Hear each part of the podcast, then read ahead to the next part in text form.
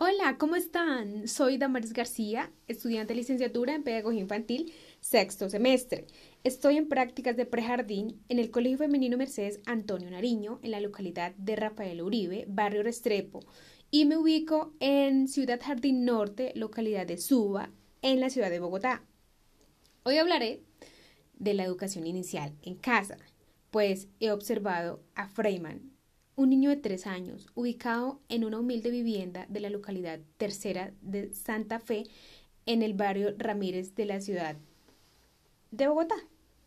Este pequeño inicia su ciclo de prejardín en un jardín comunitario, pero luego de inicio de pandemia eh, estuvo que cancelar su ciclo presencial en aula y continuarlo en casa, lo cual causó preocupación a su madre, quien no tenía completo conocimiento de cómo manejar el tema, pues este pequeño, al entrar al jardín de manera presencial, su profesora había notado que era muy capaz, le gustaba el arte, hablaba, hablaba eh, fluido, respondía a los llamados, tenía buena disposición para desarrollar eh, ciertas actividades, tenía buen manejo psicomotriz, pero no le gustaba estar con mucha gente.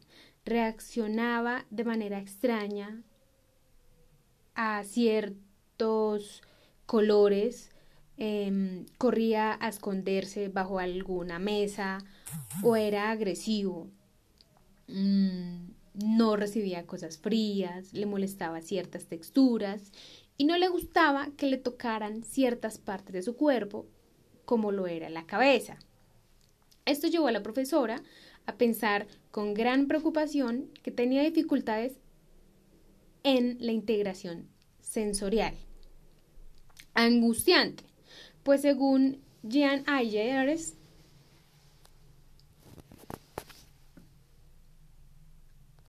Pues según Jean Ayres, terapeuta ocupacional con formación postdoctoral en neurociencia y psicología de la educación, comenzó a desarrollar el marco referencia de la integración sensorial en los años 60 y su afirmación fue que antes de aprender a leer, escribir y calcular, tenemos que dar significado a lo que vemos o escuchamos, que debemos ser capaces de planificar nuestros movimientos y organizar nuestro comportamiento. Esta capacidad depende de la eficacia con la que nuestro sistema nervioso organiza los mensajes que nos son transmitidos.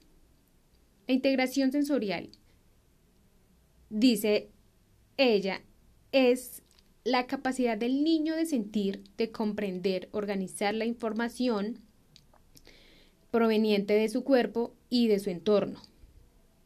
Esta información se transmite por los sistemas sensoriales, como la visión, el tacto, el olor, el gusto, la audición, los sistemas vestibulares y prioceptivos.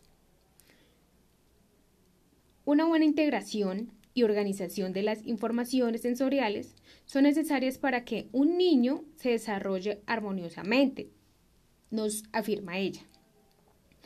Y pues, en el caso de Freeman, la profesora al ver este comportamiento se enfocó mucho en ello. Y luego de un tiempo fue cambiando, permitiendo que el niño fuera más abierto a los cambios del ambiente y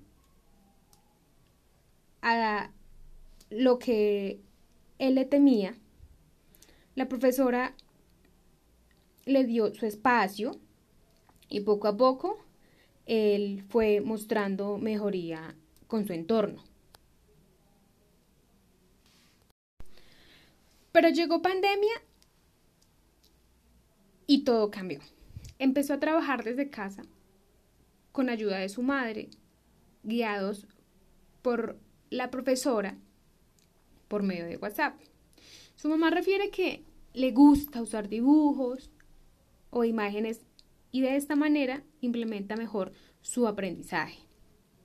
Que le molesta manejar en casa la rutina, aquella misma rutina que tenía de jardín. Pero con mamá implementando normas para dar cumplimiento a los trabajos eh, él poco a poco se dejó ayudar. Cambiaron horarios al que él estaba acostumbrado, pues estando en casa no era la misma actitud. Negociaban el juego con sus hermanitos para hacer luego de las tareas estos juegos que a él le gustaban. Iniciaban haciendo juegos de rompecabezas, eh, le gustaba el arte y ellos lo hacían con reciclaje o usando hojas de árboles los cuales estaban cerca a su casa. Además de ello, le gustaba usar plastilina y colorear. Afirma la mamá que Freeman se corregía a sí mismo cuando algo le salía mal, lo cual era muy positivo. Que también le enseñó a su mamá a conocer sus espacios y aprender de sus tiempos de aprendizaje, lo cual la mamá debía entender que eran de acorde a su edad. De esta manera sacaron adelante este ciclo, adecuándose con gran ayuda y pues de la mano de la profesora realizándolos con la mamá.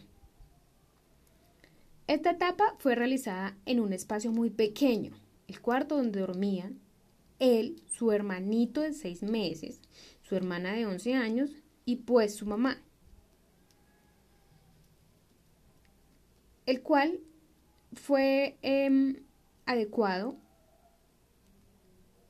en sus paredes como salón de jardín. Recortaron y dibujos eh, de juguetes, imágenes de animales, eh, fotos de lugares y de ellos mismos, los cuales eh, pegaban en la pared para adecuarlo como aula. El entorno social, su espacio cambió.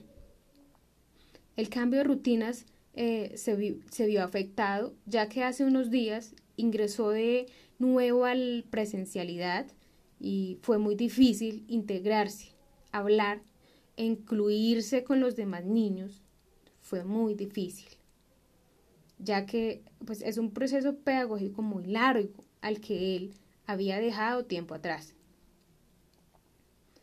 Los niños necesitan un espacio adecuado porque el libre movimiento les permite que el niño avance y se desplace a su propio ritmo, fomentando su seguridad y el conocimiento de sus cualidades.